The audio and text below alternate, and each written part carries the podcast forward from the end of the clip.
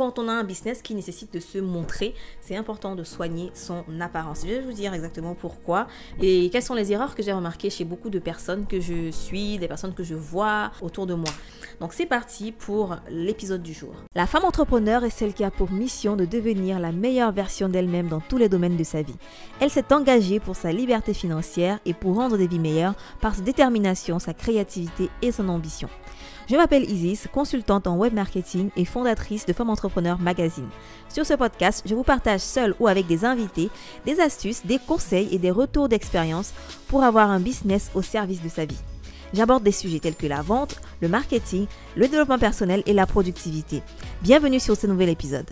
Avant de commencer, j'avais envie de préciser deux petites choses. La première petite chose, c'est que vous n'êtes pas obligé de vous montrer lorsque vous avez un business en ligne. C'est vraiment un des blocages que beaucoup de personnes ont dans leur tête, hein, qui veulent se lancer dans le business. Elles se disent, waouh, il faudrait que je me montre et je suis pas vraiment à l'aise avec cette idée.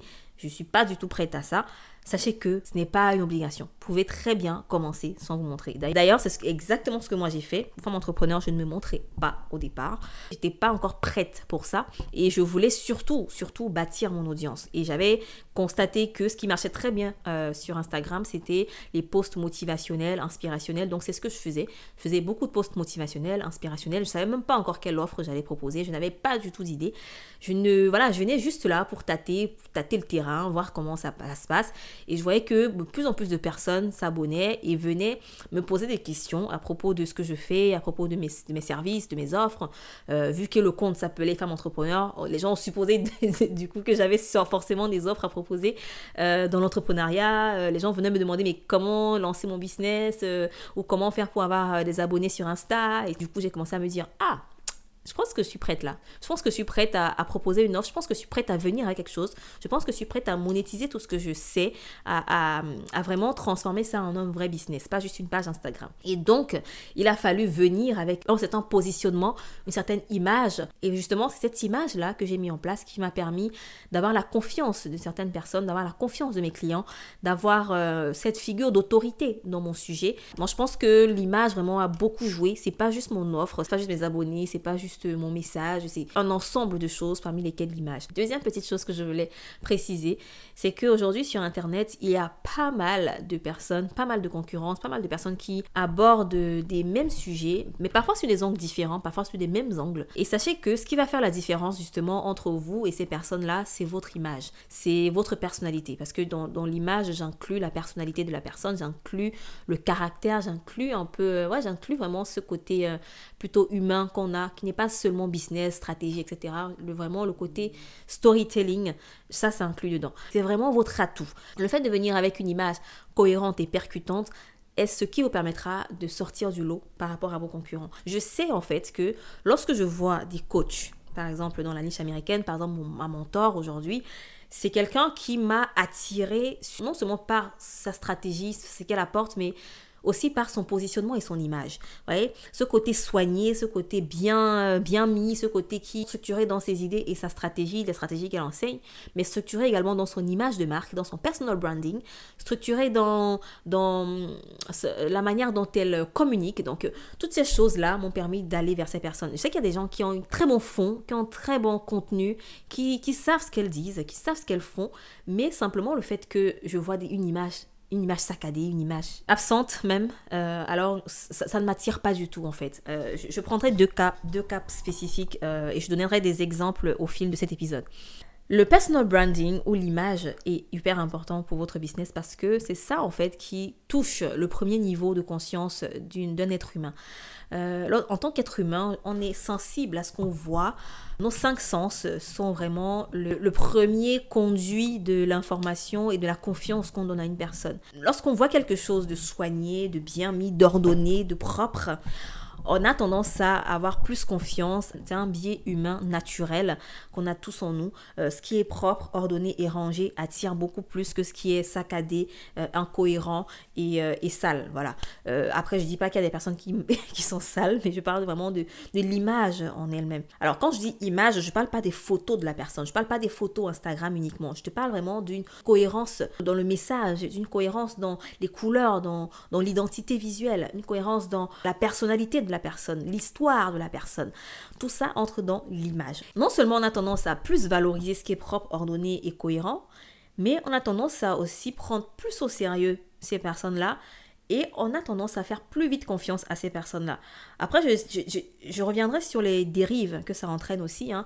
mais ce qui est sûr, c'est que lorsque moi, personnellement, je vois quelqu'un qui a une image soignée, propre, cohérente, j'ai tendance à beaucoup plus euh, la suivre, à savoir, à, être intéressé par ce qu'elle peut m'apporter, parce que on peut faire ensemble, euh, comparé à une personne qui a une image euh, saccadée, incohérente et pas du tout structurée. J'ai récemment pris un coaching d'une américaine qui euh, m'a séduit, on va dire, parce qu'elle avait, elle a une image tellement impactante, tellement cohérente.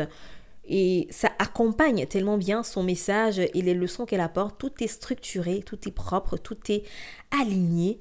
Euh, il y a un storytelling derrière qu'on comprend, il y a un message qu'on comprend, des offres claires et précises. On, a un, on a non seulement une image propre, mais on a un message propre, une offre qui est très spécifique. On sent que c'est quelqu'un qui s'adresse pas à tout le monde, à, tout, à, toute la terre entière. On sent que c'est quelqu'un qui a une substance, qui a un background, qui, qui sait ce qu'elle raconte en fait. Et c'est ça que moi je veux inspirer également dans mon business. C'est ça que je veux inspirer lorsque je fais des lives, lorsque je pose du contenu, lorsque je, m'exprime. Je veux qu'on voit quelqu'un de cohérente, quelqu'un qui sait ce qu'elle raconte. Parce qu'il y a malheureusement des personnes qui ont beaucoup, beaucoup de connaissances, beaucoup de substances, un beau background, euh, mais qui n'arrivent pas à avoir à structurer tout ça en une image cohérente, qui n'arrive pas à avoir un branding fort. Et c'est vraiment ça le pouvoir du branding, c'est d'être capable de, de véhiculer son message de manière percutante et de manière tellement limpide pour les gens qui vont suivre, même après qu'on ait déjà passé le message. Et je vois sur Instagram que beaucoup de personnes font de plus en plus l'effort de soigner leur image. Parce que voilà, Instagram, c'est la plateforme euh, où l'image domine. Hein. C'est vraiment la plateforme où tout le monde veut être parfait, tout est parfait, on veut du parfait. Donc, euh, c'est vrai que ça a des dérives, c'est parfois malsain, mais malheureusement, ça vend parce que l'être humain est attiré par ça. Je m'adresse vraiment aux personnes qui ont des compétences, qui ont un savoir-faire, qui ont une expertise et qui malheureusement n'arrivent pas à vendre ça ou n'arrivent pas à exploiter leur plein potentiel parce qu'elles ne savent pas comment utiliser la force du branding, la force de leur image. Et à ces personnes-là, à vous, j'aimerais vous dire deux petites choses. Le premier conseil que je vous donnerai, c'est premièrement, assurez-vous toujours d'être présentable devant la caméra. OK? Assurez-vous toujours d'être présentable devant la caméra. Je n'ai pas dit de vous maquiller, euh, d'aller vous coiffer, d'aller faire des ongles, etc. Lorsque vous voulez faire un live. Non, je dis juste soyez présentable. Donc être présentable, c'est vraiment avoir en tête que les gens vont identifier la valeur, le luxe, le positionnement de votre offre selon votre positionnement devant la caméra, selon votre positionnement lorsque vous exprimez, selon votre manière de parler, selon votre manière de rédiger, selon le ton que vous avez. Alors le simple fait à chaque fois d'avoir une présentation soignée, pas forcément maquillée, mais une présentation soignée, c'est-à-dire bien habillée, euh, une posture correcte, un, décor correct, voilà, que vous ne soyez pas dans les toilettes non plus en train de faire un live, en, perdant le temps aux gens, que vous ne parliez pas de manière insultante euh, ou moqueuse euh, ou agressive ou trop agressive. Bref, il y a toutes ces petites choses-là bien sûr, selon votre positionnement. Hein. Après, si vous avez un positionnement de quelqu'un comme quelqu'un d'agressif et de, d'irrespectueux, libre à vous. Mais je parle vraiment aux personnes qui veulent se positionner comme la référence dans leur domaine, comme l'expert dans leur domaine, dans leur niche. Première étape, votre présentation lorsque vous êtes en live, lorsque vous êtes devant la caméra, lorsque vous faites vos contenus, que ce soit les reels, les vidéos euh, pour, vos, pour votre chaîne YouTube, des vidéos pour vos pages de réseaux sociaux que ce soit même pour euh, des photos, lorsque vous voulez faire des photos. Euh, si vous avez la possibilité d'avoir euh, des shootings avec un photographe professionnel, faites-le pour avoir des images de qualité sur votre site internet, sur vos pages de réseaux sociaux, sur vos pages de vente, etc. Ça, vraiment, ça ajoute un plus à votre positionnement et ça permet de vous différencier de vos concurrents. La deuxième petite chose, deuxième conseil que je vous donnerai, c'est vraiment des choses très simples que vous devez juste avoir en tête pour voir le changement. C'est pas, pas, pas des décisions énormes que vous devez faire. C'est vraiment deux petites choses très simples. Alors, c'était, c'est quoi la deuxième petite chose? De toujours avoir en tête que vous êtes une référence dans votre domaine, d'avoir en tête que vous savez de quoi vous parlez. Lorsque vous avez cette approche de qualité dans ce que vous faites, forcément vous allez attirer des personnes qui recherchent la qualité et qui, et qui veulent Voilà, travailler avec des gens qui sont d'accord. Parce que malheureusement, il y a beaucoup de fluff, il y a beaucoup de vide, il y a beaucoup de personnes qui qui, ont euh, beaucoup d'audience même, mais malheureusement qui n'apportent pas le niveau de qualité que vous avez en vous. D'accord? Donc venez avec la qualité et cette approche et ce positionnement-là dans tout ce que vous faites. Et vous allez attirer comme ça des gens, des personnes qui sont attirées par cette qualité, qui ont le même langage que vous. Le langage de on veut l'excellence, on veut la qualité, on veut vraiment le top, top, top. Et, si vous n'avez pas ça, forcément, vous allez euh, attirer plein de personnes qui veulent juste euh, du gratuit, du rapide, du, du, du, vide, quoi. Quand quelqu'un, et c'est ce qui m'a fait aller vers mon coach, mon mentor actuel, elle a un niveau d'exigence de qualité tellement élevé que tu ne peux que t'attendre à de la qualité quand tu rejoins ses programmes. Tu ne peux que t'attendre à de la qualité quand tu travailles avec elle. Et c'est le cas quand vous allez faire un appel avec quelqu'un, quand vous êtes en live, quand vous préparez votre coaching, quand vous faites euh, votre lancement, quand vous faites vos posts sur les, sur les réseaux sociaux, posez-vous la question, est-ce que j'ai fourni la meilleure qualité que je puisse fournir actuellement? Même si vous êtes seul, demandez-vous est-ce que à mon niveau, j'ai fourni le niveau de qualité, le standard de qualité que je veux proposer dans mon business, que je veux proposer à mes clients ou à mes futurs clients?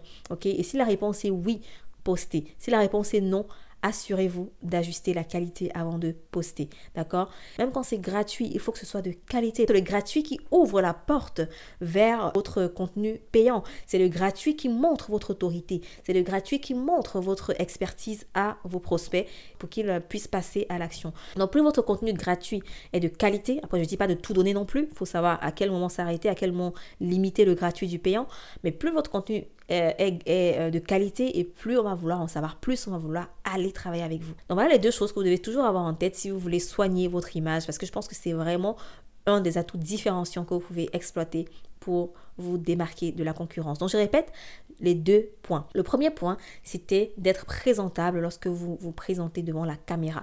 D'être présentable pour, durant vos lives, durant vos conférences, durant vos masterclass, durant vos appels de vente, durant tout. La deuxième chose, c'est de toujours avoir en tête, toujours avoir à l'esprit que vous avez euh, un devoir de qualité.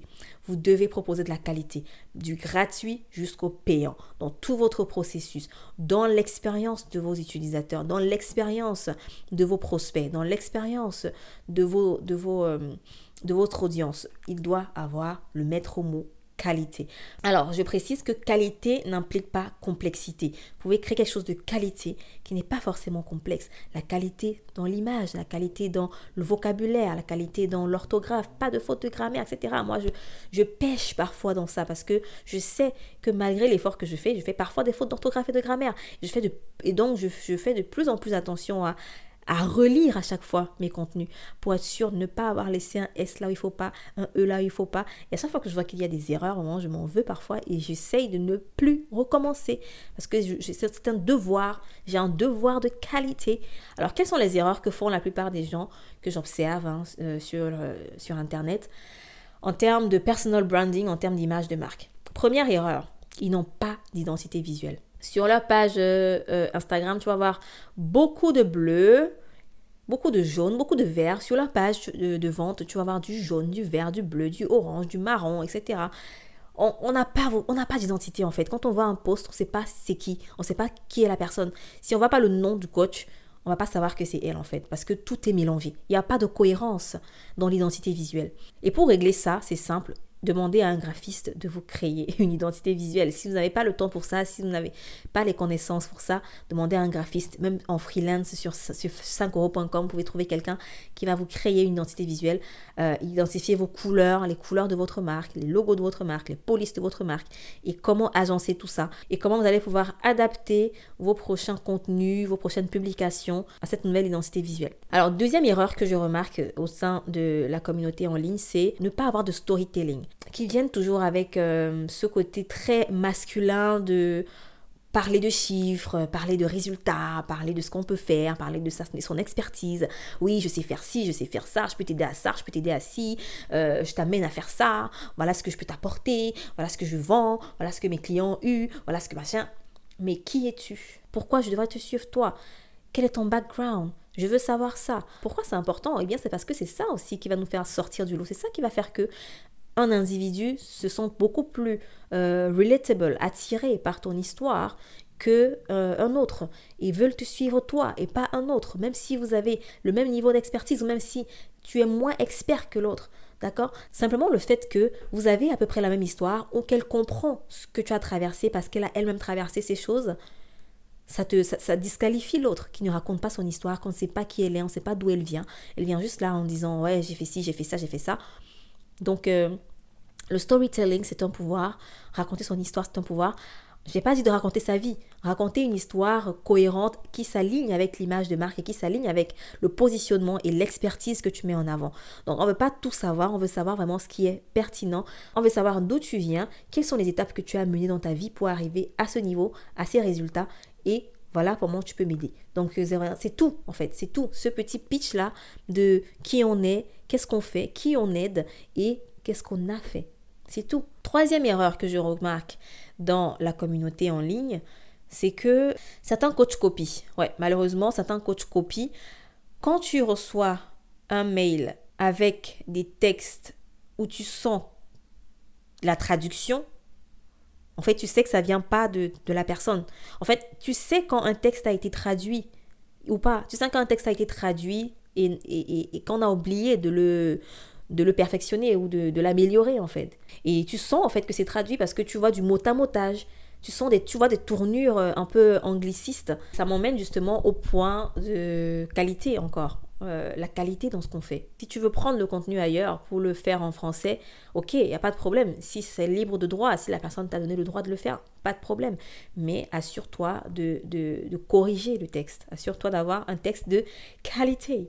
Et quand on copie, bien sûr, il faut s'assurer que c'est légal. Il faut s'assurer que c'est pas une énergie que tu prends pour euh, te saboter, pour t'auto-saboter plus tard. Que cette histoire d'énergie, je reviendrai dessus dans un autre épisode, c'est clé. C'est clé. Tout est une énergie. On va pas entrer dans le détail aujourd'hui, c'est trop spirituel, hein. on va en parler plus tard. dans un autre épisode. Donc voilà, c'était la troisième erreur que j'ai remarquée dans la communauté. Beaucoup de copier-coller, beaucoup de traductions. Ouais, on, voit ça par-ci, par-là. Parce que moi, je suis des gens euh, dans le domaine, dans le milieu anglophone, dans le milieu francophone. Du coup, je sais, je vois beaucoup de gens et c'est de la veille aussi que je fais. Euh, mais je vois des choses en fait. Je reçois beaucoup de mails et tout dans ma boîte. Euh, j'ai carrément une boîte dédiée pour le pour les personnes que je suis, les coachs que je suis qui m'intéressent. C'est une quatrième erreur que j'observe, c'est que Certains coachs euh, ou certains formateurs, certains vendeurs de services, bon, vendeurs de services encore c'est une exception, on peut mettre de côté, mais les coachs, les formateurs, les thérapeutes qui proposent des services de coaching, d'accompagnement, font souvent une erreur de se rendre trop accessible, se rendre trop accessible pour leurs prospects, pour les gens. Quand on débute, forcément, il va falloir aller, voilà, il va falloir go get the clients, aller, aller chercher les clients. Mais quand vous avez déjà une base de clients, quand vous avez un positionnement d'exclusivité et vous avez déjà des offres qui se vendent, euh, vous devez avoir aussi une stratégie de rareté.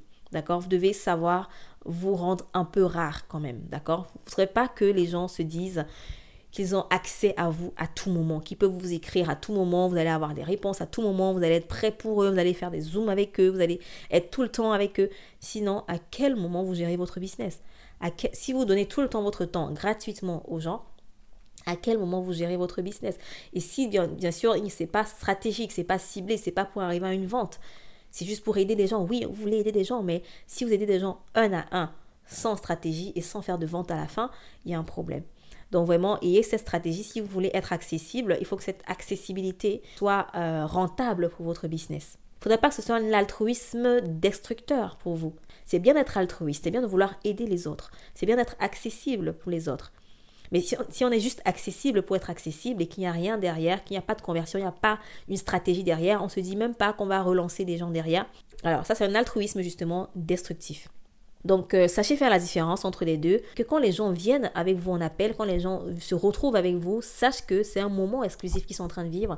Et du coup, ça vous permet de positionner votre temps à un niveau plus premium. Votre temps vaut de l'or, votre temps n'est pas euh, gratuit. Là, je m'adresse vraiment aux personnes qui ont déjà une clientèle. Mais si vous n'avez pas encore de clientèle, si vous cherchez encore des clients, bien évidemment, vous devez être accessible, vous devez aller dans les DM, vous devez causer avec des gens, vous devez avoir des conversations. Et puis vous aurez des conversations et puis vous allez pouvoir avoir des clients euh, ou avoir euh, une idée de qui est votre client idéal, pouvoir créer une offre qui est adaptée à votre client idéal. Et c'est comme ça que vous allez avoir vos premiers clients. Et ensuite, vous allez pouvoir vous détacher pour gérer vos clients et ensuite créer un sentiment d'exclusivité, de rareté pour les personnes qui ne sont pas encore vos clients, afin qu'ils veuillent devenir vos clients, pour pouvoir travailler avec vous de manière plus rapprochée. Donc voilà pour les erreurs que j'ai remarquées. J'espère que cet épisode de podcast vous a plu et vous a apporté des idées pour euh, améliorer votre personal branding. Que si vous avez aimé l'épisode, vous savez quoi faire. 5 hein. étoiles sur votre euh, plateforme d'écoute actuelle. Si vous n'avez pas la possibilité de mettre les 5 étoiles, mettez un commentaire positif pour me dire ce que vous avez pensé du podcast. Si vous ne pouvez pas mettre de commentaire, vous pouvez faire une capture d'écran de cet épisode de podcast que vous mettrez sur votre page Instagram ou sur votre... Non, pas sur votre page, c'est quand même trop demandé. Vous mettrez sur votre story Instagram en taguant Femme Entrepreneur Mag ou podcast.femag. Lorsqu'on aura vu votre story, on pourra la repartager sur notre story à nous. Bien sûr, il faudra que vous nous taguiez pour cela. Donc, ce fut un plaisir de faire cet épisode de podcast et je vous dis à très bientôt pour un autre épisode. Entre-temps, prenez soin de vous, boostez votre business et épanouissez-vous.